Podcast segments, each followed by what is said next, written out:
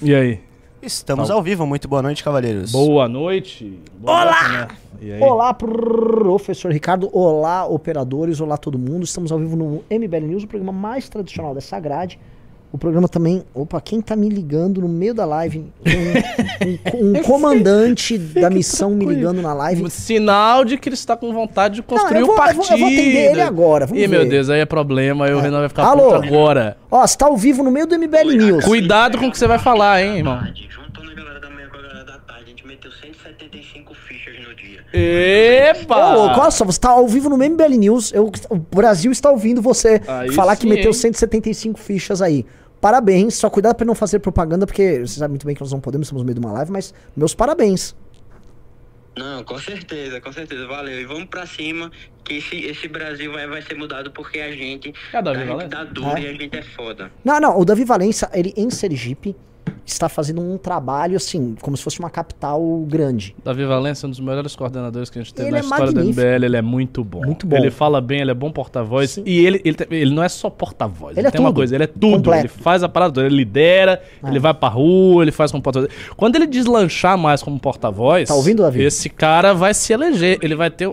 Você vai se eleger, meu irmão, quando você deslanchar mais como porta-voz. Tá faltando muito pouco pra você explodir, que nem o Sandro, que nem o Beto, que nem essa galera. Tá faltando muito pouco. Sua vez vai chegar. E, e você é completo, cara. Muito bom. Parabéns pelo trampo de hoje, velho.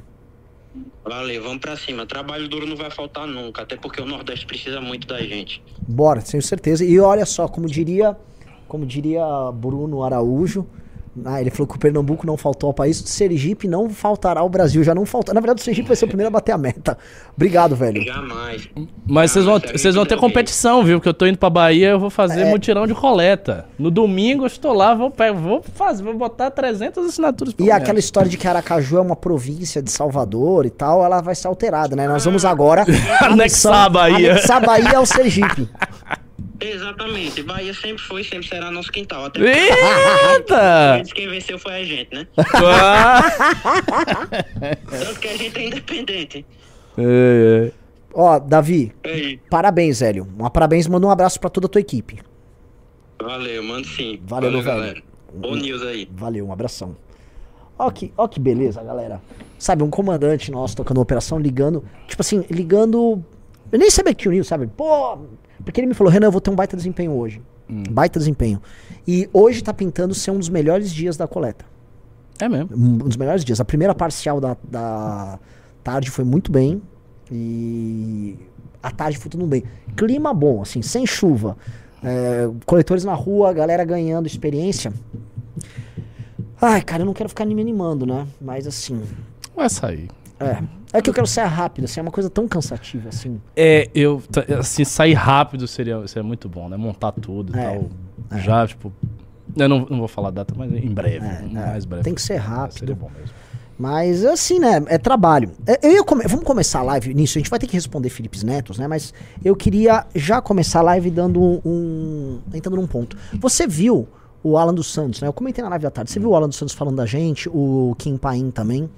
Parece que tá começando a doer nos caras esse negócio Eu do vi até os partido. comentários em privado que você recebeu lá. Eu vi, eu vi bastante o grupo. Eu li. Então, o, o, o, o, que acontece? O Alan, ele tá bastante, bastante preocupado, mas ao mesmo tempo ele ele fica ele tá assombrado e ele não tá conseguindo entender o que tá rolando. Isso que eu, eu vejo. E ele não consegue também Por que ele não consegue entender o que está rolando? porque pra eles é inconcebível o que tá acontecendo. Se você olhar, cara, assim, a gente tá fazendo um partido depois de tudo que aconteceu. É humilhante. Cara, é humilhante. Cara, nós fomos destroçados por esses caras.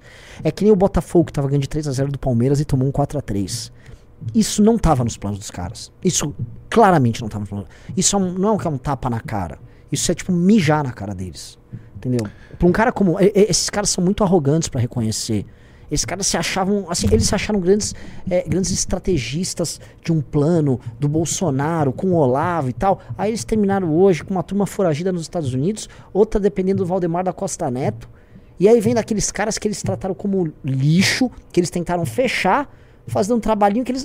Imagina, Arthur foi cancelado, acabou, aquilo já. Esquece! Que Kim Kataguiri. Fazendo o que. Vamos falar real? Fazendo o que o Olavo falou pra fazer.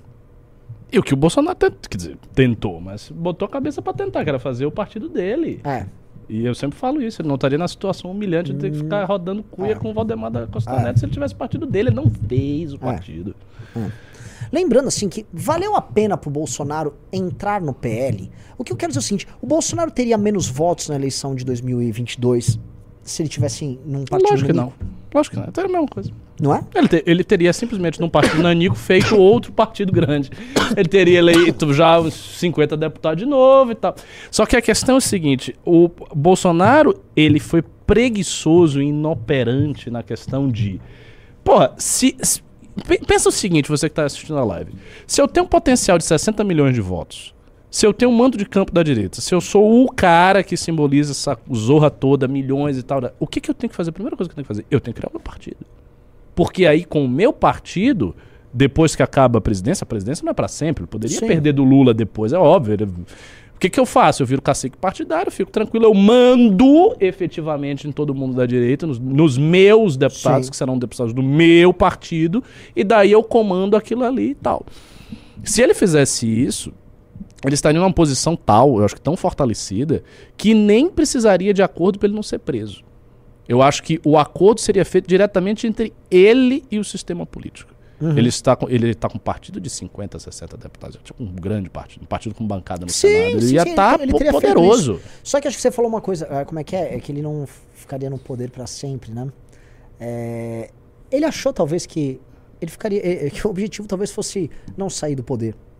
É, Assim, esse- é- esse ele um cálculo contava com sempre- coisas, É um ele cálculo sempre É, é- É um exorbitante. cálculo exorbitante, é um cálculo também muito imediatista, pensando não só na próxima eleição, mas no próximo acordo para andar dentro do Congresso. É, Ele fez os cálculos dele, assim, Uhum. que eu acho que é um cálculo de um cara imediatista, de um cara que é oportunista, que sempre pensa nessas, nessas oportunidades de curto prazo. Ele se, ele, enfim, ele se aliou a pessoas muito ruins para montar uma aliança. Assim, o partido que ele tava montando estava tocado pelo escritório da Karina Cufa.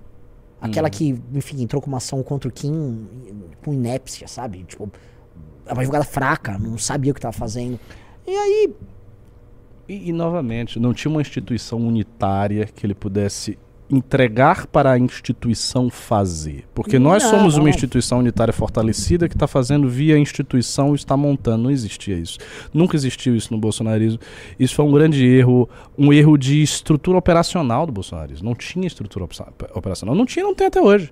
Eles não têm estrutura não, não tem. operacional. Tanto que qualquer, é, vamos dizer, organização que surge no seio deles, ela acende como uma marca e um projeto e some. Isso, porque não interessa. É só um negócio ali para o cara aparecer Isso. e tal, cola com o Bolsonaro, tentar eleger fulano Sim. e tal, e já foi, desapareceu. Sim. E aí eles sempre criam inúmeras iniciativas com conservador no É. Sempre tem blá blá blá Brasil conservador, conservador, blá, blá, conservador, conservador. isso aqui não é nada, nunca não é nada. nada. É, é um movimento eleitoral para eleger alguém. É sempre capitaneado por alguém muito óbvio. Tipo, Aham. Carla Zambelli é, nas ruas. Aí teve um movimento conservador que era um dos donos de um site lá, que era o, o MBC, para substituir o MBL, né? O Movimento Brasil Conservador. Uhum. E hum, hum, no fim do dia, cadê essas coisas?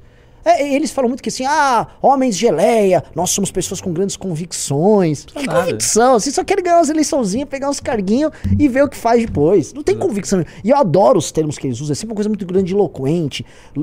Guerras civilizacionais, eles vão salvar o Ocidente, do não sei o quê. Tem nada, tem nada. Enfim, também não vou ficar. A gente é humilde, de certa medida. É, a gente não montou partido nenhum. Os caras estão assustados, só que a gente tá organizado tentando montar. Isso. Só isso já tá assustando. É. Sabe aqui? Porque, é, é, eu não sei se você viu. O, o comentário do Alan, ele é sobre o vídeo do Jota. É um vídeo em que o Jota faz uma coisa impressionante. Ele ensina a pessoa a fazer uma ficha e mandar. E ele viu também o site. Eles devem ter entrado no site da missão, em que a pessoa, sabe, baixa a ficha, a pessoa acha a caixa postal pra enviar a ficha. Sabe, tem tudo lá detalhado. As caras, nossa, eles pensaram em tudo assim. Pensou em tudo. Talvez porque a gente queria realmente fazer. E talvez outra coisa, porque a gente não tem dinheiro infinito. A gente depende de doações das pessoas pra montar. Então, é, já, sabe, a gente não pode errar. Então, quando você não pode errar, você não tem muito pra onde ir. Você vai ter que otimizar sua, o uso da sua energia, seus esforços, tem que contar com pessoas. Outro ponto, tá? Contar sempre com oportunistas, como eles contam. O oportunista não vai estar todo dia, é igual o Davi. Esse cara que me ligou aqui de Sergipe, cara, Faz calor em Sergipe. Ele fica lá com uma equipe, debaixo do sol, conversando e convencendo as pessoas a apoiarem um partido que ainda não existe. Ah, mas isso, isso eu discordo de você. Isso eu acho que eles conseguiriam numa escala incomparavelmente mais não, não, o militante, O militante. uma- a- a- tipo, o tio do Zap e a tia do Zap poderia fazer isso. Eu tenho certeza que poderia. Só que em cima do, do cara, teria que ter, vamos dizer, uma pessoa é, orgânica, organizada, disposta a fazer isso sem grandes compromissos eleitorais. Onde eles se arvoraram pra fazer? Que eu sei quem Mas- coordenou isso. Foi Felipe Barros no Paraná, foi Carmelo Neto. Foi nesses caras que eles botaram a missão de montar aliança. Um monte de cara já eleito que quer o like fácil. Aí, pra, o que, que eles faziam? Eles mostravam serviço. Organizei um evento aqui. Aí levantava, sei lá, 500 assinaturas no evento. Toma aí 500. A gente não. Todo, esse cara tá levantando mais de 100 assinaturas todo dia. É a formiguinha contra. É, sabe? eu entendi o seu ponto. Eu, assim, eu, claro, eu acho que esse é um fator que seria facilmente contornado. Dava, dava para eles criarem, por exemplo, uma estrutura paralela em face dos eleitos com outros influenciadores, com outras pessoas, até mais oportunistas. Mas você poderia, por exemplo, oferecer pro cara que estivesse montando o partido que ele também vai ser eleito depois, que ele vai dominar o partido e tal. E eles teriam montado isso. É que eles não fizeram mesmo, eles não se deram trabalho. pô. Eu não sei, Ricardo. Assim, a mente deles é muito diferente da nossa. A nossa mente é quase trágica, porque a gente apanhou tanto, e a gente sabe que é minoritário, que a mente do minoritário, ela é uma mente de quem trabalha de formiguinha. Esses caras estão sempre imaginando uma tacada mágica do Bolsonaro. É, aqui ó, o povo tá comigo. Um milhão de assinaturas surgem. É, é, é, é fogo, eu cara. eu é uma mentalidade. está dizendo. É, é, é. A mentalidade que permeia ele, talvez agora que eles estão no buraco, assim, eles estão. Eles você começam a tá acordar. Eles, acha- eles sempre acharam atacar. Porque a Foi forma. muito fácil. Sim, Subiu fácil demais, então Subiu. parece que é tudo fácil. Só faz um negócio aí de qualquer jeito que Isso. vai que vai. É. O povo vem. Eu tive 57 milhões de votos, tá ok? O que, que são essas assinaturas? Pô, o povo É. vai lá e manda. Porque o, mo- o modelo de coleta era baseado em a pessoa ir no cartório, é, é, é, como é que é? Reconhecer a firma lá da assinatura dele Hum. e mandar. Ele achou que o povo ia se mobilizar e mandar. Não teve nada disso. Toda a estratégia foi montada baseada na ideia de que o Bolsonaro é um.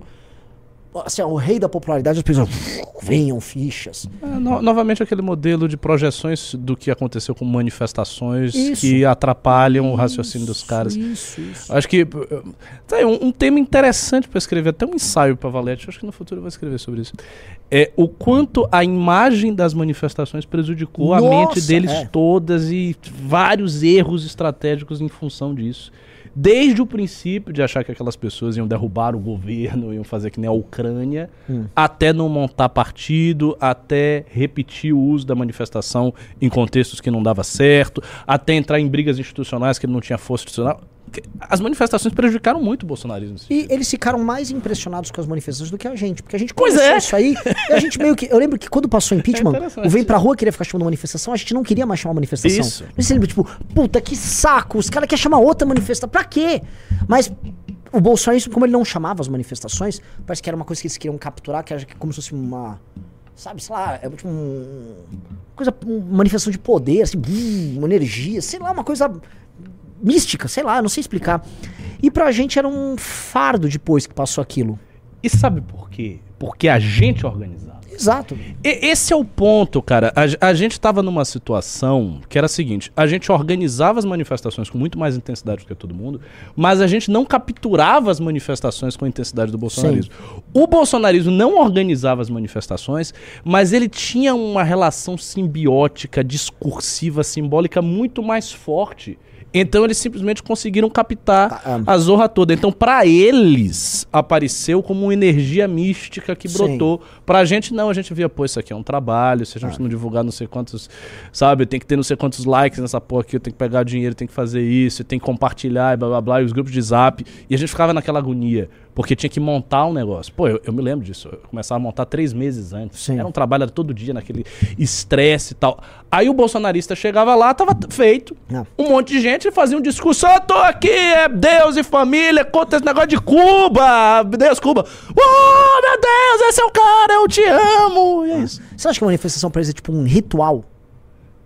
Uma ritualística, assim, vai lá, você convoca, aí eles acham que surge as pessoas e aí há um evento místico na realidade e prum, acontece aquilo. Eles sempre acharam que surge porque eles nunca acreditaram que nós tínhamos o trabalho que a gente dizia que eles tinham Exato. trabalho. Eles sempre acharam que era conversa. É. É, não tá organizando nada, E não e nada. É o agora povo eles que tá vindo. E agora eles estão vendo isso aí. Porque não, eles é nunca- assim, não é o povo que tá vindo.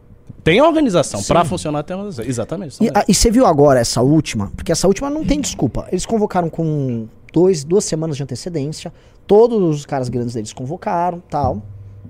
E foi pior do que a primeira. Pô, bem pior. Eu vi as fotos de Brasília. Foram bem perto. Outra coisa, tá? Lembra daquela manifestação que todos eles zombaram do, do, do 12 de setembro de 2021? Todos eles zombaram, né? Ah, o MBL flopou. Vê as fotos aéreas. Tem diferença, mas não é tão grande É, assim. não, não é. Assim, cara, Não é diferença. oh, tanto que eu acho que se a gente convocasse agora algo contra o PT, surpreenderia. Surpreenderia. É que é o seguinte, não teria. Como a gente não, não acredita nesse poder místico, é, é, se não teria nenhum grande efeito contra o PT agora. Sim. Então a gente, é, a gente não fica cultivando a manifestação como, como esse ritual aí. Mas em termos de número, sim, surpreenderia. É verdade, é verdade. Eu, eu a- acho até que se pintar uma crise mais aguda do PT, se for convocada uma manifestação contra o PT, botar toda a força, vai ser uma manifestação relativamente grande, viu? Vai, vai, vai. Ah, Uma coisa assim, e tinham que pegar temas que estão começando a irritar as pessoas. Eu não acho que Flávio Dino é o tema que está irritando a galera, a população. Eu acho que esses aumentos de impostos, e agora ah, vai com ter, certeza. Aumento Isso toca, por exemplo, isso toca mais as pessoas. Ah, essa esse, esse duelo contra o STF tá virando uma briga muito assim, direita versus STF, tá vindo uma briga de uma bolha.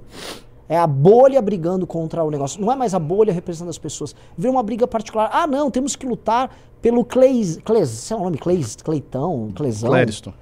É, Clériston, é, Clériston Clériston. que morreu. Então, assim, ah, porque as vítimas do 8 de janeiro. Que 8 de janeiro? Aquela galera que tava pedindo golpe de Estado, que foi presa, tá certo, tá errado, não sei o quê. É, a Beleza. população não tá. A população não tem mais nada a ver com isso. As pessoas querem, não querem mais nada. Tanto que os próprios bolsonaristas não estão indo.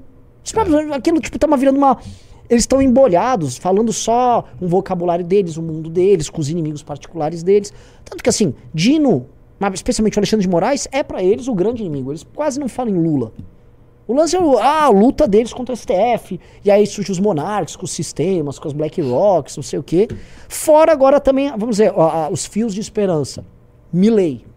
Agora eles ficam lá, olha o Milley, olha o Milley, eu sou amigo do Milley, tirei uma foto com o Milley. Viva a Libertad, caralho! tá, meu, beleza, cara. Você não tá na Argentina, tá ligado? Você tá no Brasil, velho. Não... Mas a luta é transnacional, né? É, a luta é civilizacional. É verdade, Civilizacional. verdade, verdade. E o pior é que eles acham mesmo. É, bom, o movimento do Bannon é sobre isso, né? Ele acha que tá. Eles acham mesmo. E o Milley deve achar mesmo, porque tá no vértice da civilização. Agora, que é uma coisa muito louca. Lá, no, lá na posse do Milley, tava o, o húngaro e tava o Zelensky. E o Bannon quer montar esse... Mas assim, eles odeiam a causa da Ucrânia. Por eles, o, o, o Zelensky é um grande inimigo. Então, assim, o caso ah, da América do Sul é muito engraçado, porque aqui, assim, tanto Bolsonaro... Não Bolsonaro, Bolsonaro nem tanto, mas... é, é, o, o Milley, ele quer ser tão pró-americano que ele quer defender o interesse dos Estados Unidos na Ucrânia. Ao mesmo tempo que ele quer se filiar a um movimento de direita populista que é, assim, tire todo o dinheiro da Ucrânia. Que tem um- alguma relação com o Rico Putin ali, a turma do. Então, é uma, é uma maçaroca, cara. É uma maçaroca. E agora tá numa fase agora do Milley que a gente vai ter que ver durante dois meses, que nem não vai contar muito, que é aquelas pequenas medidas que todo mundo fala, ó, ah, ele Eu cortou sei, isso. É, te- diminuiu os ministros, Isso. vai diminuir os cargos públicos, não sei quantas. As pessoas, ah, ele tá mitando muito, Faça é esse homem parar de incrível. mitar. É, É. Você tem que ver o que, que vai, qual, qual é o resultado disso aí. E o Bolsonaro fez várias dessas, viu? Não se esqueçam disso. O Bolsonaro quer diminuiu um armas monte no de, começo, tira o de ministério. ministério. Ah, diminuiu o ministério. Não adiantou nada. Ah. Enfim. Agora, vamos pra Felipe Neto. A primeira coisa, assim, estamos com dois clubes já, então significa que é uma live boa. Galera, presta atenção. Corta aqui, ó. Todo mundo que entrar no clube vai receber essa valete com. Não sei se tem um baralho aí. Aqui. Com o baralhão. Mostra aí, Ricardo. Ó, baralho aqui da Valete, pra você jogar truco, buraco. Corta pro Ricardo. Isso. Aqui. ó. Então, assim, baralho. Então, todo- entrou no clube agora, nessa live, você vai receber a valete nova. Isso. Dos cinco, já entrou dois, tá? Vocês dois já, vão- já ganham. Os cinco primeiros que entrarem, eu vou fazer um sorteio aqui com vocês. E aí você, o, o sorteado vai ganhar duas valetes e o baralho, tá? Então, é, bora que bora. Vamos entrando, vamos entrando. Já estamos com 2.100 pessoas aqui. Boa. É, Vamos- vamos Felipe do Neto. Felipe, Neto. de novo falou do Eu MBL. vi, eu vi o comentário dele. E aí, assim, ó, tem, tem Ele um padrão. queria jogar no nosso colo. Ele foi até cuidadoso, porque do jeito que ele falou, foi um comparativo. Ele disse, "Ah, são pessoas desse tipo que gostam do MBL. Não, não, tem uma no- nova agora. Ah, tem um Tem uma nova. Porque é o seguinte, ho- hoje. é, ontem aquele padre, o Júlio Lancelotti, teve um evento com o Lula e estavam lá adorando o padre e tal. Aí hoje veio aquela Miri Lacombe, inclusive a gente vai processar, o jurídico já deu ok. é, veio falar do padre e falar que o MBL tava armando contra o padre, não sei o quê. Como pode alguém odiar esse padre? Olha. E aí, hoje, o Felipe Neto falou agora do MBL perseguindo o padre. Então, eles estão usando padre versus MBL. é, Com um certo, vamos dizer, articula- a Miri Lacombe não é amiga do Felipe Neto, mas eles estão batendo nessa tecla. E assim, a gente nem tá falando do tal do padre. Não, nada. Nada. Já tem bastante tempo, não fala. Então, assim, sabe? eles estão pegando a gente e jogando padre. Ah, a Janja, ele sugere ali no ar tal. Me parece assim, qualquer coisa que acontece, a primeira coisa que vem na cabeça deles é MBL. A ponto de alguns influenciadores do próprio bolsonarismo, o, o Mafia Summers lá, o Barba, tá falando, é, vocês do MBL é bom ficar esperto que vocês estão entrando na mira aí. Né? É, e eu começo a perceber assim, na mira sempre tá. ah, hum, mas eles estão de olho na primeira brecha que a gente puder dar. Ah, com Eles acham que essa certeza. história do padre é uma brecha, mas não tem brecha Com nenhuma. certeza, com certeza. Qualquer coisa que a gente faça, eles vão querer Ah. ir em cima. E como você como, como vê assim, você, porque assim, do começo do ano pra cá, tem uma mudança de status nosso com relação ao petismo, acho que muito grande. Eu acho que se a gente fizer um balanço aqui, serve quase como um balanço, já tá em dezembro. Né? Nós somos muito enfáticos na questão do PL 2630. Se for olhar assim, o grupo que fez militância para barra o 2630 fomos nós. Ah, nós tivemos um papel muito importante no enfrentamento ao Dino, na CPI do MST ali com o Kim, ah, confrontos com o próprio Silvio Almeida, a própria agenda legislativa do Kim andou legal. Ah, olhando no frigir. Ah, brecamos o Sleeping Giants. Cara, o Sleeping Giants ia fechar a Jovem Pan. A gente foi pra porradaria aberta ali com o Sleeping Giants. E o Sleeping Giants é. Eu não, só não, vou, eu não vou falar que o Felipe Neto é dono do Sleeping Giants, que eu estaria sendo. Leviano. É, é, ou preciso, mas. É, é, mas leviano, leviano, né? Então, assim. é, mas assim, eu, acho que no fim do ano eles podem fazer um balanço que a gente é um adversário que já tá muito presente. Não vou também ficar, não, vamos manter a humildade. É, a gente foi muito presente no game e eles estão começando a martelar demais. Silvio Almeida, então, extrema-direita, MBL. Queria jogar pra você essa aqui. Você acha que faz sentido essa, esse revival do MBL como um fantasma na cabeça dos caras? Lógico, acho que sim. É, Na medida que a gente vai crescendo e aparecendo e sendo mais cada vez mais presente no debate público, sim. Eu vejo uma coisa que eu agregaria a essa análise que você está fazendo. Eu acho que o bolsonarismo ainda funciona e é uma trágica realidade para o bolsonarismo porque eles nos odeiam, eles não gostariam jamais de ter essa função, mas eles têm uma função que eles não querem ter, que é de serem escudos para o MBL. É verdade, porque como o bolsonarismo ainda está aí, e os caras, eles não é que eles deixam brechas, eles deixam uma porta escancarada para serem pegos. Eles são muito inábeis e descuidados e tudo mais. E existe na esquerda ainda uma ânsia muito grande de ver o Bolsonaro na cadeia. Eu vi, por exemplo, a reação que eles tiveram quando o ministro Alexandre Moraes foi falar. Você viu a claque que estava lá? Sim. Xandão, Xandão, não queremos anistia, não queremos anistia. O papo de eu não quero anistia, eu quero o Bolsonaro na cadeia, eu acho que só ocupa uma posição na imaginação da esquerda que ainda é muito grande. Se Bolsonaro for preso, eles resolverem isso, e se o bolsonarismo começar a enfraquecer, a gente tiver partido, a gente eleger mais gente, aí eu acho que vai ser inevitável que nós façamos, a gente tome o espaço do bolsonarismo na imaginação da esquerda como o grande inimigo a ser enfrentado. Então essas coisas que você está vendo, para mim elas são alguns passos de um processo que é quase in- inexorável disso aumentar muito. Eu acho que a esquerda vai como um todo contra o MBL se Bolsonaro for preso, se ele sai da jogada, se o bolsonarismo enfraquece, se a gente monta partido e começa a eleger gente. Ou seja, lá para 2026, final do governo Lula, nós seremos o principal inimigo da esquerda no Brasil. Eu acho que isso é tá pintando que vai ser desse jeito. É, e aí Tá é um, é que um jogo, é um jeito. jogo muito louco, porque. Agora, agora só, desculpa, só uma, uma coisa para O cara que for para eleição do Lula, obviamente vai ser o principal mais que a gente. Mas, mas como força assim, que tem cara ideológica, marca Sim. ideológica muito ostensiva, seremos nós. E isso, eu acho que isso. Ah, eu tô pensando sempre, porque é óbvio que esses caras vão querer pegar a gente em qualquer erro que a gente cometer. Eu dou o exemplo do áudio do Arthur, o, tipo de porque hoje em dia, com, com os escândalos estão rodando hoje, né? Qualquer erro, cuidado, né? Mas, assim, o áudio do Arthur é um exemplo, né? Qualquer brecha, qualquer cagadinha é, é espaço para eles darem um socão. Que foi o que eu senti ontem com o negócio da, do, do, do cara que hackeou a Janja. É. Eu não acho que foi um false flag. O que eu acho é que é um cara realmente que hackeou, tosco. Agora, assim, eles viram uma brecha. Putz, pintou a brecha, vamos tentar 2630 aí. Não colou. Cola aí. Não colou porque ele realmente não tinha nada do MBL. Se É. ele tivesse. Sim. Se for, porque, pô, a gente já teve vários ex-MBLs que viraram bolsonaristas. Vários ex-MBL de idiotas. A gente, tem, a gente tem de tudo. O movimento tem de todas as pessoas. Mas se o cara tivesse curtido uma coisa sua, se tivesse escrito qualquer coisa, a MBL é bacana. É. Eles iam vir com força. É o cara do MBL, o cara do MBL, a Sim. pintar matéria, o cara do MBL, métodos do MBL são repetidos aí. MBL tem grupo de hackers em série. Quem va- Bom, lembra o negócio da Marielle? Cara, até hoje o negócio da Marielle, e os caras repetem, às vezes vem jornalista perguntar.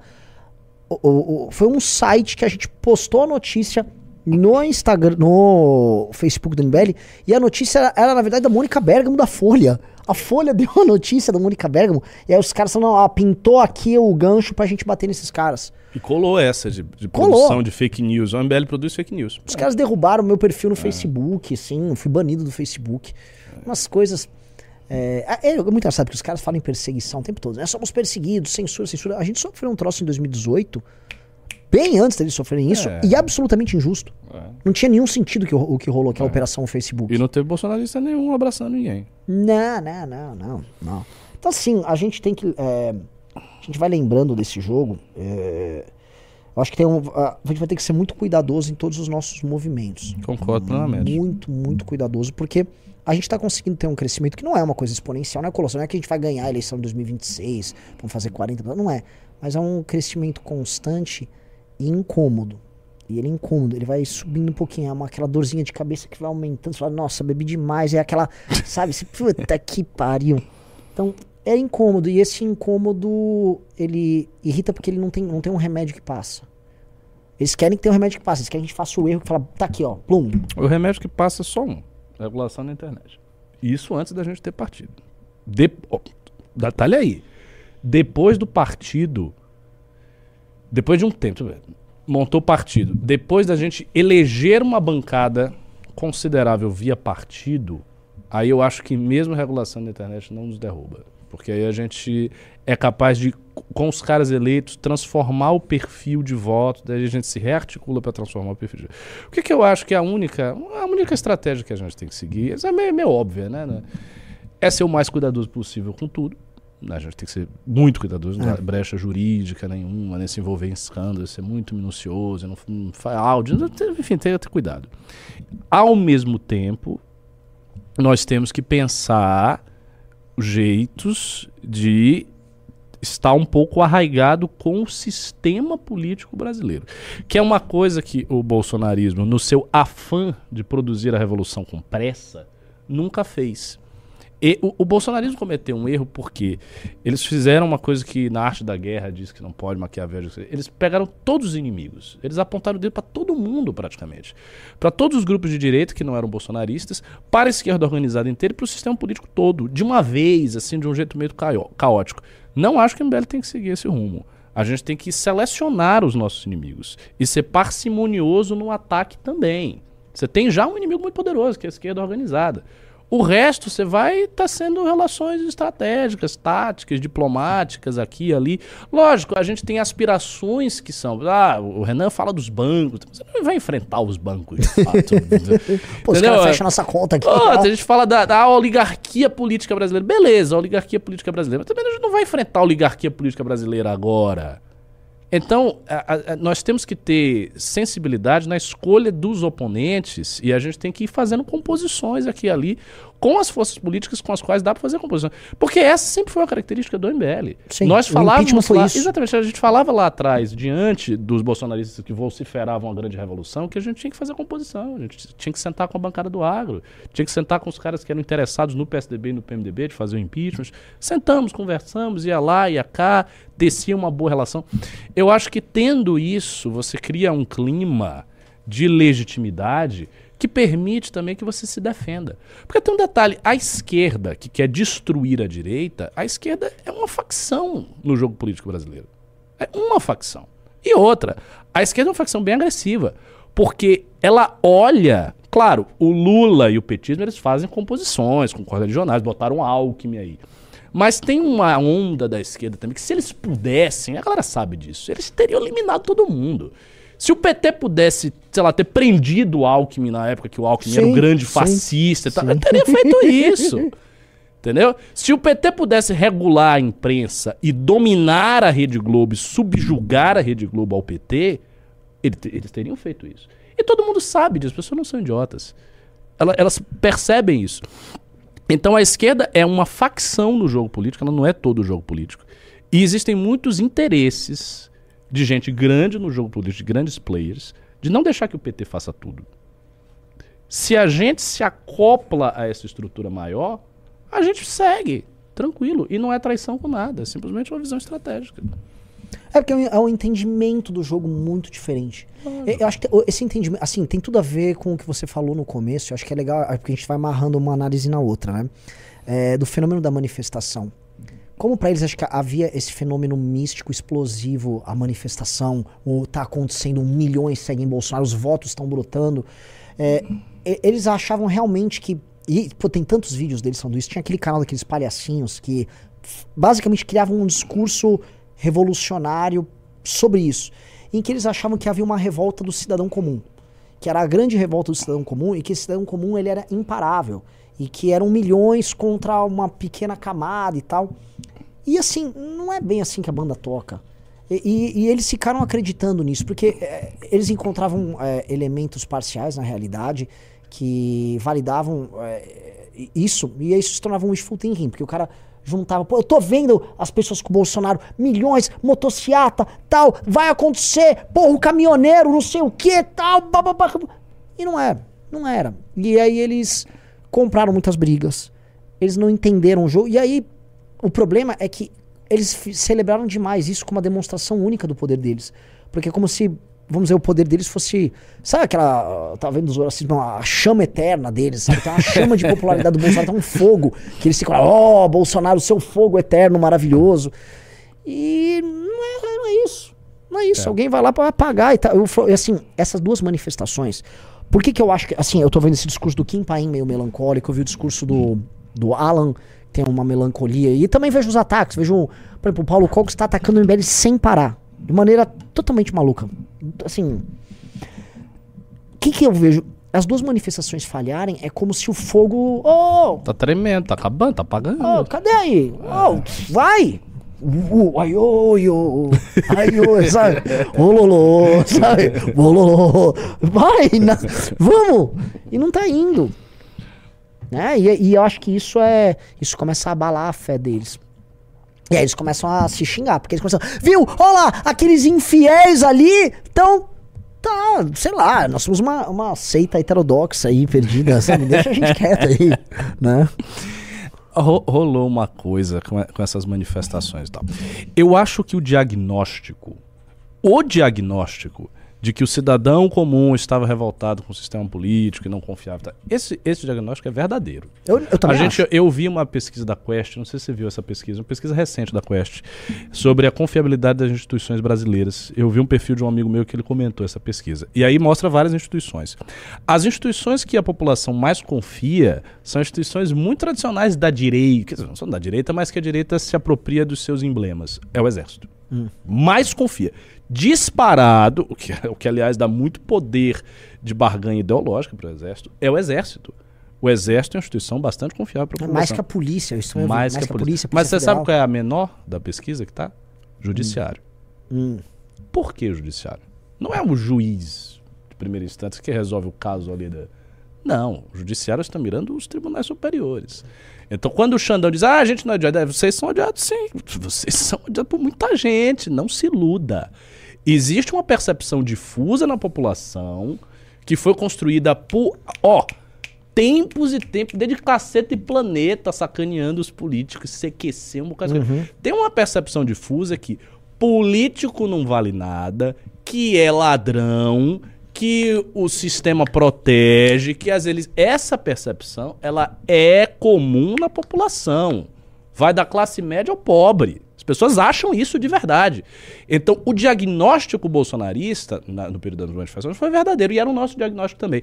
Só que eles, eles não tiveram a preocupação de ah, nós temos que buscar realmente o impeachment, porque a gente precisa ter o resultado concreto, e daí nós vamos fazer coisas impopulares que parecerão a uma base popular algo errado, como, por exemplo, trazer políticos para falar no trio, ir lá e conversar, tentar se articular. A gente vai fazer isso aqui. Não, eles não tiveram essa percepção. Eu não vou educar o público, eu vou aceitar o sentimento do público tal como ele está aí e vou vender que eu posso fazer de um, de um de um jeito mágico. Porque a massa ensandecida, quando ela vai, ela se revolta, ela vai pra manifestação e tal, ela quer que resolva. Sim. Ela tá num nível de racionalidade ali no furor do momento, que ela não tá pensando, ah, a estratégia vai, é assim, aí tem um sistema. Não, ela não, não quer saber É disso. tipo uma torcida organizada. É Exato. isso. E o bolsonarismo se aproveitou disso, se valeu disso, e por isso eles conseguiram se conectar tanto. Tanto que qual era uma das críticas, as críticas principais que se faziam ao MBL, que se faz até hoje. MBL é projeto de poder, eles são políticos. Os caras são os mais políticos, tem gabinete aparelhado, gente faz rachadinha, essa, essa galera. Mas retoricamente, eles sempre estão apontando o MBL dizendo, são espertinhos. Isso. Então, com o sistema. Ah, ah, perfeito, perfeito. Ah, perfeito. do- do- o, o espertinho, o que Isso. tá, que tá com o É. PSDB, o cara que é menos revolucionário, o cara que quer a sua boquinha, ele é político. Direita permitida. Ah, Eles vêm com esse papo porque eles querem empurrar o MBL junto com essa sistema político que a população tem revolta.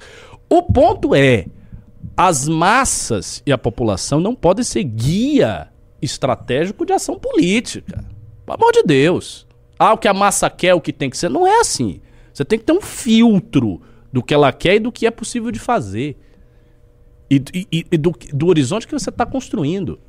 Então, quando a gente chegou e nós fizemos comitê do impeachment, íamos pra lá e pra cá e se articulava e tal, a gente tá fazendo uma coisa que a população não- queria, não entendia, ou parte dela não entendia, porque depois ela terminou até entendendo, que a gente botou os políticos, as pessoas entenderam, você fez discurso lá Sim. histórico sobre isso. Mas era uma coisa assim, um, uma- um simbolismo meio estranho e tal. Mas funcionou.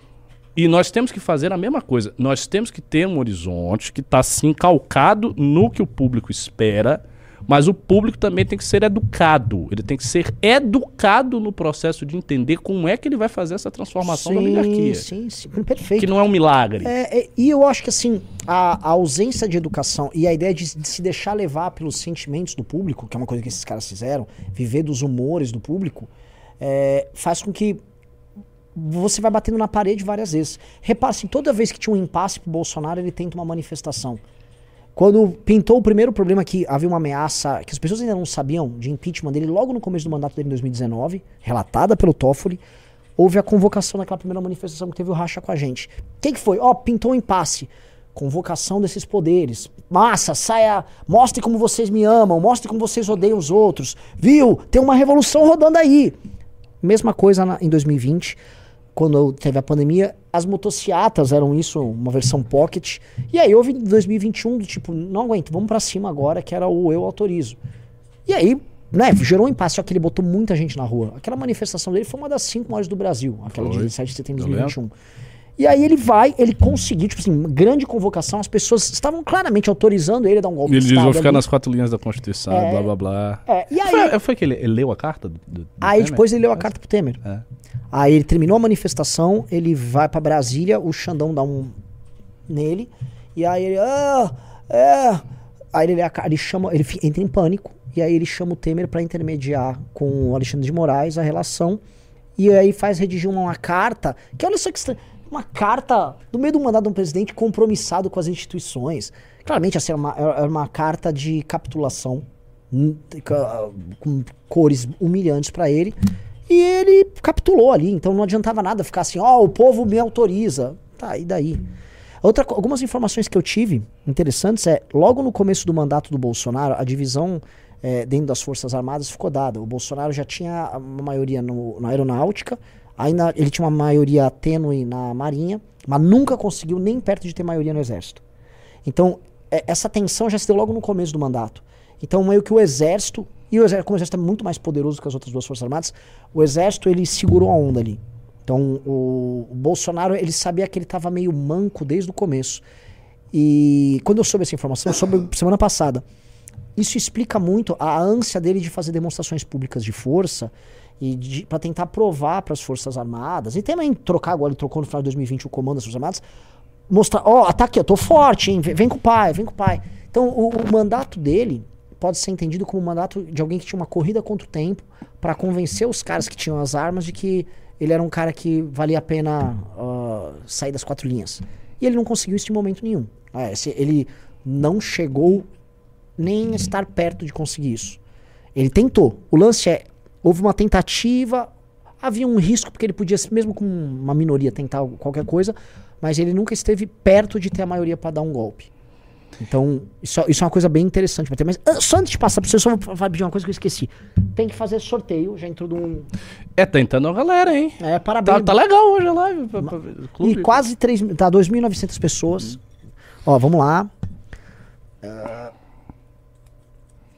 ó, vai receber duas valetes, se não uma. O Fernando. Não sei, Ourinhos? Dorinhos? Domingos?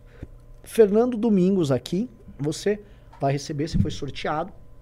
E lembrando que do 6 ao 10, entre mais quatro pessoas, que a gente Que vai ter mais outro outra. sorteio. Bora, bora, entra logo 15 aí. Pô, tô feliz, um cara. Monte, Baita é, dinheiro no clube, tá legal, clube hoje. Tá legal. É, deve ser porque eu vou viajar pra Bahia. Pra se despedir de mim, mas eu volto. É só um ponto que eu queria tocar aí. Nossa, eu. Ah! Sim, sim, sim, sim, isso. O fato do exército ter tido essa posição mais conservadora desde o princípio explica outra coisa. Explica a tática do Olavo de Carvalho de atacar tanto o exército. Sim. Nossa, Olavo, bem lembrado. Olavo atacou muito as Forças Armadas no início do governo. Porque ele queria justamente que as Forças Armadas embarcassem logo no golpe, desde o princípio. Isso era coisa do Felipe Martins, Sim. a gente comentava até sobre isso. Sim queria que embarcasse, eles não queriam embarcar. Aí o Olavo veio com aquela teoria ad hoc, ah, os militares são positivistas, hum. positivismo e blá blá blá. Ele enfiou isso aí, entubou isso aí e começou a malhar os caras, Santos Cruz, não sei o que, não sei o que. Começou a procurar confusão, treta com a galera do exército. O que, que ele queria? Ele queria lançar a, a essa massa popular contra o exército para descredibilizar as lideranças do exército que queriam conter o Bolsonaro para forçá-las numa base de uma chantagem popular, tipo, é a missão histórica de vocês destruir a esquerda, vocês têm que embarcar no Bolsonaro. Ele tentou ficar empurrando e os caras seguraram a onda e não, não foram. E o padrão disso aí se repetiu mesmo após a morte do Olavo. Né? Uhum. A, a, famosa, o famoso discurso do Paulo Figueiredo mandando ele ir para casa do Freire Gomes, que era um dos generais do Exército, uhum. que falou, inclusive já foi narrado pelo Mauro Cid, não vai rolar. Não vai rolar, esqueçam esse negócio de gol, tira essa conversa da frente. E aí eles falaram, ó, oh, oh, é esse cara, Aí já era um ato desesperado dos caras. É, então, a gente agora fazendo essa retrospectiva, é muito bom o que a gente tá fazendo agora. A gente entende tudo o que aconteceu no começo. No uhum. começo ele entrou, viu o negócio da rachadinha e tal. Ele já entrou com esse intuito, o Olavo já tinha um plano. E ele sabe, vamos fazer uma tomada ali e o poder popular vai ser utilizado para gerar essa pressão. Primeiro, como justificativa de popularidade do Bolsonaro. Tipo, a, a revolução tem que estar tá continuando. A eleição foi só uma etapa da revolução. E dois, a pressão para ir fazendo os caras que eram resistentes a isso a irem capitulando. Mas ele não conseguiu em nenhum momento isso. E aí entra a fragilidade do governo em si e a, fragili e a fragilidade dele nessa relação institucional com a STF que foi ganhando espaço dentro do governo. E aí olha que maluquice. Ele foi sacrificando um instrumento que ele tinha contra o outro lado, que era a Lava Jato, que era uma moeda que ele foi sacrificando no caminho. Mas aí foi por causa do filho. É. Foi, foi, não, claramente foi por causa do filho, mas nesse balanço de poder, ele tava. O que, que era na cabeça dele? Eu vou investir nessa briga para ganhar as Forças Armadas aqui. Eu tô brigando aqui, vou, vou, vou fortalecer meu poder popular, vou ser gigante em redes. E aqui eu posso gastar gordura cedendo. Quanto mais ele gastava gordura cedendo, ele ganhava tempo. E ganhava tempo para fazer outra coisa. Por isso que a estratégia dele sempre foi uma estratégia que soava contraditória. Ele cedia demais de um lado enquanto ele acirrava demais do outro. Que a esperança dele estava toda jogada lá. Eu vou conseguir lado. dar um golpe em algum momento. Isso. E daí eu vou com o povo e a gente aperta, aperta, aperta, aperta, aperta até aí. É isso. Por isso que a pandemia foi um momento único para eles. A pandemia era um momento de gerar esse caos para eles fazerem acontecer. E aí não rolou na pandemia. E aí eles foram entrando meio que, ok, chegamos em 2021 vacinas compradas. Foi uma grande derrota ali nesse jogo, a, a pandemia. E aí ele marca essa manifestação em 7 de setembro já nem tanto com o tema da pandemia, o tema já era das urnas, ele já estava misturando urna. Então, eles, em- eles embalam pandemia na urna e vão tentando renovar, mas se a gente já faz essa retrospectiva, no fundo o plano já não tinha dado certo. O plano já tinha falhado ali. Uhum. É, porque o plano era, era dar o, o tal. Agora, uma coisa sobre a Lava Jato, um comentário psicopolítico. É, como a galera da Lava Jato realmente era jacobina e radical, né? É. Porque, vocês vejam, é, uma operação, olha só, você tinha uma operação de combate à corrupção que provocou o- um cataclisma no, no sistema político, que foi realmente o grande cataclisma, muito maior do que a eleição de Bolsonaro e tal. E eles não tiraram o pé diante do filho do presidente. Até estrategicamente seria interessante tirar o pé do, do filho. Não, mas prosseguiram ficaram nisso. E a operação foi desmontada, as coisas foram desmontadas. A- as bases estruturantes da operação foram desmontadas, que é o COAF e tal, que ele transferiu, por causa de uma coisa aqui, porque os caras não paravam. Hou- Houve também, por parte da Lava Jato, e é assim, eu sou um grande apreciador do papel histórico da Lava Jato, eu sempre defendo a Lava Jato nesse sentido. Houve um afã muito. Uma, uma, uma gludice de resolver o negócio logo, assim, que Pô, mas é, isso eu é acho que verdade. eles entraram em erros aí. Eles começaram a forçar a própria estrutura jurídica, eles fizeram coisas ali, que aquelas conversas todas que depois foram vazadas. Eles foram pra cima do filho do presidente. Foi muito tipo, nós somos corretos. E eles estavam corretos. Os, os caras são corruptos. E o Flávio fez a achadinha. Mas assim, nós somos corretos, a gente vai passar régua. Mas lembra que o, o papo Não era passou tornar a Lava Jato uma operação permanente. É, eles estavam fazendo um fundo de 2,5 bilhões. Gigante. Gigantesco, com o dinheiro que foi levantado na, na- foi recuperado ali. E o fundo ser administrado por uma ONG, uma, uma ideia de jirico da Leão à época. Outro erro, vamos lembrar. Aqueles áudios, aqueles materiais que eles vazaram de uma conversa do Aécio contra o, com o Reinaldo, porque ali despertou uma, em todo o sistema político uma ideia de, ok, assim, isso aqui é uma guerra total. É. Né? Então, assim, Não existem limites. Limites nenhum. Assim, ah, é, ô Reinaldo, se sim, toma, vaza o teu áudio aí. É, foi. Então, aquilo lá, e aí, inclusive, foi, tiraram o Reinaldo da, da- na época da PAN, a situação do Reinaldo ficou é, é, inviável, e por isso que o Reinaldo se tornou o inimigo que ele se tornou, né? Assim, eles criaram ali também nessa loucura. Tipo, eles criaram meio que um. Uma inviabilidade para a continuidade dela. Uma Realmente, assim, foi muito. E Uma aí entra outra coisa: a Operação Lava Jato, quando foi parar no Rio, foi parar num, num juiz muito ruim O Bretas. que é, que é, assim, ele é muito ruim. Ele é, ele é uma caricatura. Aquele boladão, ruim, decisões ruins. Aquela prisão do Temer. A prisão do Moreira Franco? A- é, que foi junto com o Temer. Prisão horrenda, completamente legal. Eu lembro que a gente falou, ó, essa prisão é legal, apanhamos na época, 2019 já, e a gente estava certíssimo. Porque vários desdobramentos da Lava Jato foram sendo tocados por caras que queriam aparecer em cima daquilo. E ela foi alcançando os limites dela. E aí é uma, é uma coisa muito. É, é- é bem ruim mesmo, assim. Mas é- é- de fato fal- faltou muito. E também tentado no governo em 2018.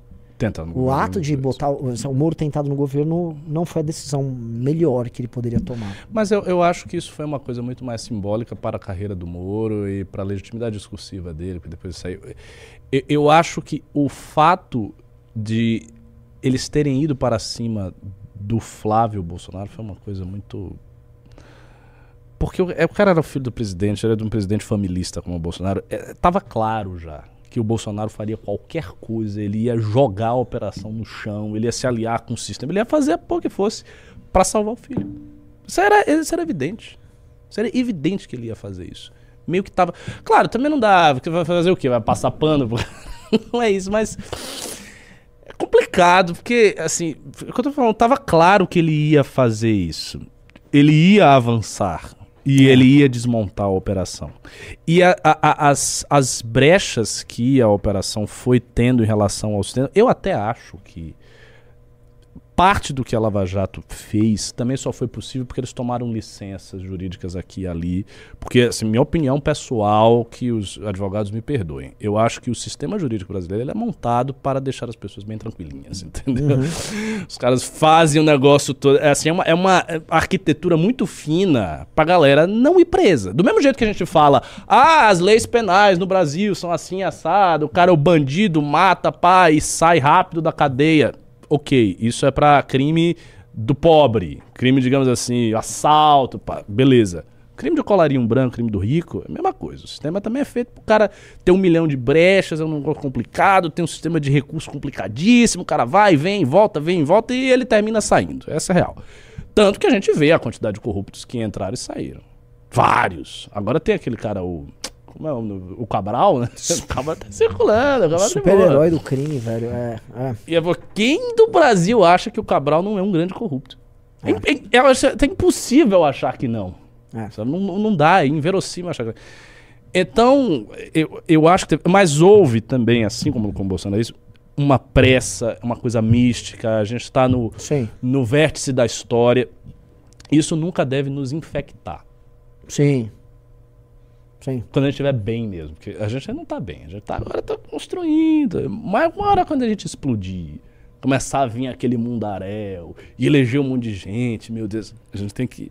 Nesse momento nós precisaremos sobriedade. Temperança. Muita. Não ache que. Agora sou eu! Vá com calma. Como diz o, o Renato Impera, ele diz o seguinte outro dia, ó. Aguardem o dia que o MBL puder tocar o berrante. Porque tocar o berrante, no fundo, ele tá querendo Aham. MBL tiver... Grande. né? Ele pressupõe que a gente não vai fazer cagada nisso. É o que o, a- o que o Renato Impera disse, ó, esses caras não vão fazer o uso, vamos dizer, de superpoderes de uma maneira estúpida. Porque tem, que- tem que partir da nossa cabeça certa temperança, certa prudência, um jogo de longo prazo, de não arriscar tudo no próximo ato, no próximo movimento.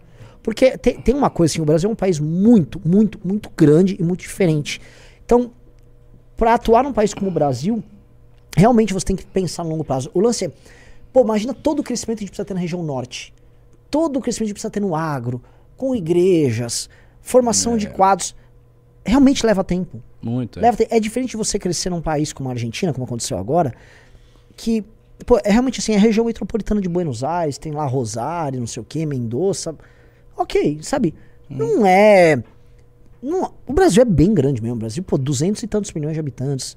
É, é uma operação que necessariamente leva tempo. Então, entre um movimento super arrojado, que pode levar tudo a perder, ou continuar crescendo estruturalmente, região a região, nicho por nicho, líder por líder, é melhor a opção 2. É. É. melhor a opção 2. É. Só que a opção 2, ninguém fica milionário rápido, ninguém fica famoso, ninguém come todo mundo rápido. Essa é a real, né? Então, a gente vai ter que sempre ter essa temperança, sabe? Professor, o Agora pessoal só também- pediu pra você parar de batucar, que Ô, aqui ô, não é o perdão, Lodum, foi perdão, o comentário Eu- que mandaram. Eu, eu- eu imagino, é, também tem uma coisa assim, que i- isso me deixa, é uma das coisas que me deixa mais preocupado com o destino do MBL, que é o seguinte. Ok, eu, eu sou assim, eu sou um grande partidário desse ritmo grada- gradualista e, enfim, eu sempre falei isso aqui há muito tempo. Só que nós também podemos cair num outro problema, que é o seguinte, é, não pintar o tal do horizonte da mudança, porque é essa a, a mudança que precisa também ela é de natureza radical. Sim. Isso, isso é que é, é difícil. Porque a gente pode ir, tipo, gradualmente, gradualmente, querendo fazer o bem e tal, e ficar nisso, indo e vai e nunca vai. E as coisas ficam mais ou menos do jeito que Sim. estão. A gente até pode assumir uma presidência. Veja, nós podemos assumir no futuro uma presidência E ela ser convencional. e ela ser convencional, porque não tem jeito de mudar. Sim. E Sim. tá tudo trancado e tal. Eu também acho. Eu, eu também acho. Tem uma, tem uma coisa nesse, eh, sobre processo de mudança e processo de crescimento em empresas, né? Mas talvez vale para organismos e qualquer coisa. Que assim, quando você começa a ver um- uma evolução em algo, a curva, ela nunca é uma curva eh, assim, constante. Ela. Você começa a ter vari- va- vários ganhos, assim, aí do nada você dá um salto. Que o salto, ele ele é muito desproporcional aos ganhos que você está tendo no começo. Você começa a perceber, nossa, eu tô crescendo, tô crescendo, de repente vem um salto. É, eu acho que vai pintar o momento desse salto, em que vai pintar uma janela, e aí a gente pode fazer algo muito diferente. Um exemplo, vamos supor que naquelas manifestações de 2015, 16, o Beraldo já existisse no MBL, e aí ele tivesse sido uma liderança sênior das ruas, falando que ele fala na PAN, nas ruas, e aí o Beraldo virava o Bolsonaro da época. E a gente chegasse com aquela. A gente ainda era muito imaturo já. Olhando se a gente já entraria no poder, se a gente no acho que a poder. gente ia fazer muita merda. né? Muita merda, seria muito imaturo. Mas a gente aproveitaria essa janela histórica, vamos supor. Vamos, tá, vamos supor que a gente tivesse o cérebro de hoje, tivesse um, um, um- a gente tomasse um suco de maturidade ali, a janela dava para ser mais bem aproveitada Dava. do que ela foi aproveitada. Eu acho que vão pintar outras janelas, porque as leituras que a gente está fazendo sobre a situação do Brasil, sobre a inviabilidade do modelo brasileiro, ela de forma alguma estão erradas. Cara, a gente falou, ó, o Brasil ele vai continuar quebradão, não tá andando. E é E isso que são, e são leituras compartilhadas pela própria classe política dirigente. Sim, A elite acha também. é. É porque o problema da elite é o seguinte: a elite não pode produzir uma mudança brusca. A elite não pode produzir uma mudança brusca no Brasil que enfraqueça a sua própria posição. Esses caras que têm muito poder, eles têm muito a perder. Esses grandes caciques partidários, ministros de STJ, STF, esses caras têm muito a perder. Eles não podem fazer mudanças que prejudiquem a posição deles. Nunca não vão fazer isso. Ele não vai ser auto-sacrificado no processo. Eles querem fazer mudança. Eu sinto que eles querem fazer mudança, mas eles querem fazer uma mudança onde Sim. eles continuam comandando. Sim. É, É, é, é, puta, exatamente. Então, e eles vão falar. E eles estão ah, concentrando poder agora nessas federações partidárias para que eles consigam, vamos dizer, buscar uma solução de Brasil sem sair do poder. E não só sem sair do poder, compartilhando uma forma de fazer política em que outros agentes que compartilham de poder vão mantendo suas posições. O que é inviável. Eles não entenderam que o problema são eles todos, em certa medida. Tipo, ó, eu sou amigo do judiciário, dá pra ter. Não, não dá, o judiciário tá muito caro. Não, não dá pra ter é, os seus aliados com sindicato disso ou daquilo. Não dá. O sistema educacional brasileiro não funciona. Não tá rolando fazer desse jeito. Não tá rolando não ter uma reforma administrativa. Tem várias coisas que são inviáveis e eles não estão topando encarar o problema. É, vai ser bastante difícil fazer com que. É. É. Porque É, não é uma questão de convencimento. Você pode ter a tese toda certa, mas não é a tese. São as relações profundas, todas intrincadas, que já estão aí de capa lá, de lá pra cá. É, é. Eles não querem romper. E aí eu, eu assim, é, eu não vejo eles ah, se importando muito em correr. Isso também, também tá muito gostoso estar na posição deles. Lógico. Na bolsa, os caras estão administrando bilhões por Lógico, dentro. lógico. Tô falando de dinheiro hoje limpo, dinheiro de fundo partidário. Lógico. Eu não tô falando do- dos esquemas, não tô falando do. Pô, imagina o cara, além de administrar o fundo que eles É administram, muito. todos os governos, todos os esquemas que os caras têm. A gente conhece presidentes partidários. É. Você, sabe, os caras vivem a vida de nababo. O cara é tipo um rei. Eles se Ele é um encontram. rei. Ah, vamos fazer um grande encontro pra discutir questões partidárias? tipo- Tá, vamos pra Mônaco. Tá, vamos pra Espanha. Vamos para assim, é os Estados. Unidos. É. É isso, sim. É uma vida que não tem, não tem nenhum sentido. E, é um- e eles não têm mais contato com o mundo real. Nenhum. É, eles, pra ter contato com o mundo real, eles contratam, sei lá, um marqueteiro, um Uhum. pesquisador. Aí o cara vai, dá um. "Ó, olha só, o mundo real tá pensando isso. Eu achei isso sensacional. Então, Uhum. né? Galera, te pedi um negócio. Tá vendo esse negócio, esse mbl.org.br barra zap, tá? Entrem aí pra vocês fazerem parte do, do WhatsApp do MBL com informações. Não é um clube MBL, né? Que tem, vamos dizer, bastidores dos mais cremosos do que tá acontecendo. Mas a gente vai passando nossos conteúdos, vocês vão poder conversar e tal, e ali vocês vão tendo um pitaquinho do que pode ser o clube. Então, entre no zap do MBL, tá? Nos aguardamos você lá. E, lembrando, faltam duas pessoas pra gente bater 10 aqui no clube e eu fazer outro sorteio, tá? E eu acho que já podemos ir pros pimbas, inclusive, o, o É, vamos. operador boiólogo. Então vamos que embora ele é, ele é, é o homossexual da biologia, não é? Olha, É, mas é aquilo que a gente sempre fala, Muito né? bons tempos, muito bom, Muito bom. lisinho, assim, smooth. Foi Pode falar, esse novo formato tá bom demais. Tá. E a audiência também, ela tá vindo Tá. devagar. Teve audiência, teve clube, teve tudo. Porra, oito clubes, Tá tá bom. maravilhoso. Bom, o Hugo Basalha falou: um exemplo claro disso é a relação com a AproSoja. Apesar de ser bolsonarista, tem membros que estão entrando em posições de representatividade nela. Hum, é, é- é verdade, parece que tem alguma coisa aí da ProSoja. Eu, assim, eu acho que depois, mas não pra agora, quando a gente tiver partida é mais fácil fazer isso. Nós temos que ter meio que um departamento só pra organizar a gente. Sempre falo isso. A gente tem que organizar a gente, colocar as nossas pessoas nas coisas, porque eu acho muito importante que as pessoas aprendam a fazer as coisas no mundo real. Nós temos militantes, isso é um fato que o MBL, to- todo mundo da Nacional também reclama. Ah, o militante não sabe fazer as coisas, o militante é bobo. Tem, tem essas reclamações, sabem disso. Porque a gente manda uma tarefa, o cara fica todo atrapalhado. Veja, isso é muito natural, é assim, são as pessoas que estão aí. Nós temos que simplesmente pegar as pessoas, selecioná-las, empurrá-las nas coisas e fazer com que elas aprendam a lidar. É isso que a gente tem que fazer. Eu mesmo agora com esse negócio do livro amarelo, pela primeira vez na minha vida, eu estou com algum interesse real em gestão pública. Sempre achei uma coisa chatíssima. Gestão pública, políticas públicas. Nu- Nunca gostei disso. Nunca foi minha praia, mas agora eu tô começando a ficar com interesse nisso. Tô até começando a ficar com interesse no futuro ter algum cargo de gestão. Não lá no topo, mas cargo intermediário para aprender a gerir, ver os processos empíricos. Tô- eu tô sentindo essa vontade crescendo assim no meu coração. Nós temos que ter as pessoas que façam isso, que Sim. tenham habilidade, porque senão Sim. É, ó, a montagem do, da missão, ela tá ensinando demais sobre isso. Uhum. Que é um negócio complexo e a gente tá vendo várias pessoas nossas que têm claramente uma vocação administrativa de tocar grupo e tal. E que essa, essa vocação, ela. ela não pode ser desperdiçada com uma coisa tão idiota quanto uma eleição. Claramente, assim, ficar voltado só pra eleição ou pro exercício de uma campanha ou de ser um assessor é um universo próprio. As pessoas estão com o MBL não porque o MBL tem mandatos. As pessoas, o- o- os mandatos fazem parte de uma ideia geral que é o MBL. O diferencial do MBL não está apenas nos mandatos, porque os mandatos compartilham da MBL. Ele está nessa usina geradora de coisas, de administração de coisas que vocês estão vendo acontecer. É, então, ter pessoas aptas para fazer isso vai, vai ser um diferencial, mas é, é- é óbvio. Porque as E pessoas falar. vão ter que administrar os processos do Estado. Sim, Elas vão sair de administrar, por exemplo, a estrutura de coleta, elas vão ter que começar a administrar processos do Estado. Ah, óbvio, aí vai passar também um crivo de diploma, essas Sim. coisas que você tem que ter.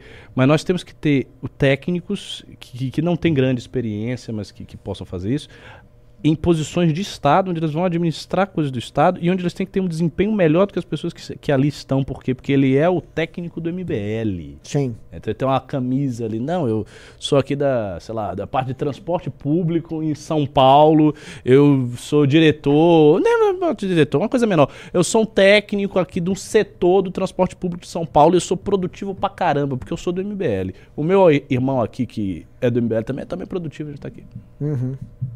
É, essa cultura que é, é, isso é talvez o papel do Kim, ele vai ser medido- o Kim passa para as pessoas isso, né? Total. A coisa do, nossa, ser muito bom, eu tenho que ser melhor do que os outros.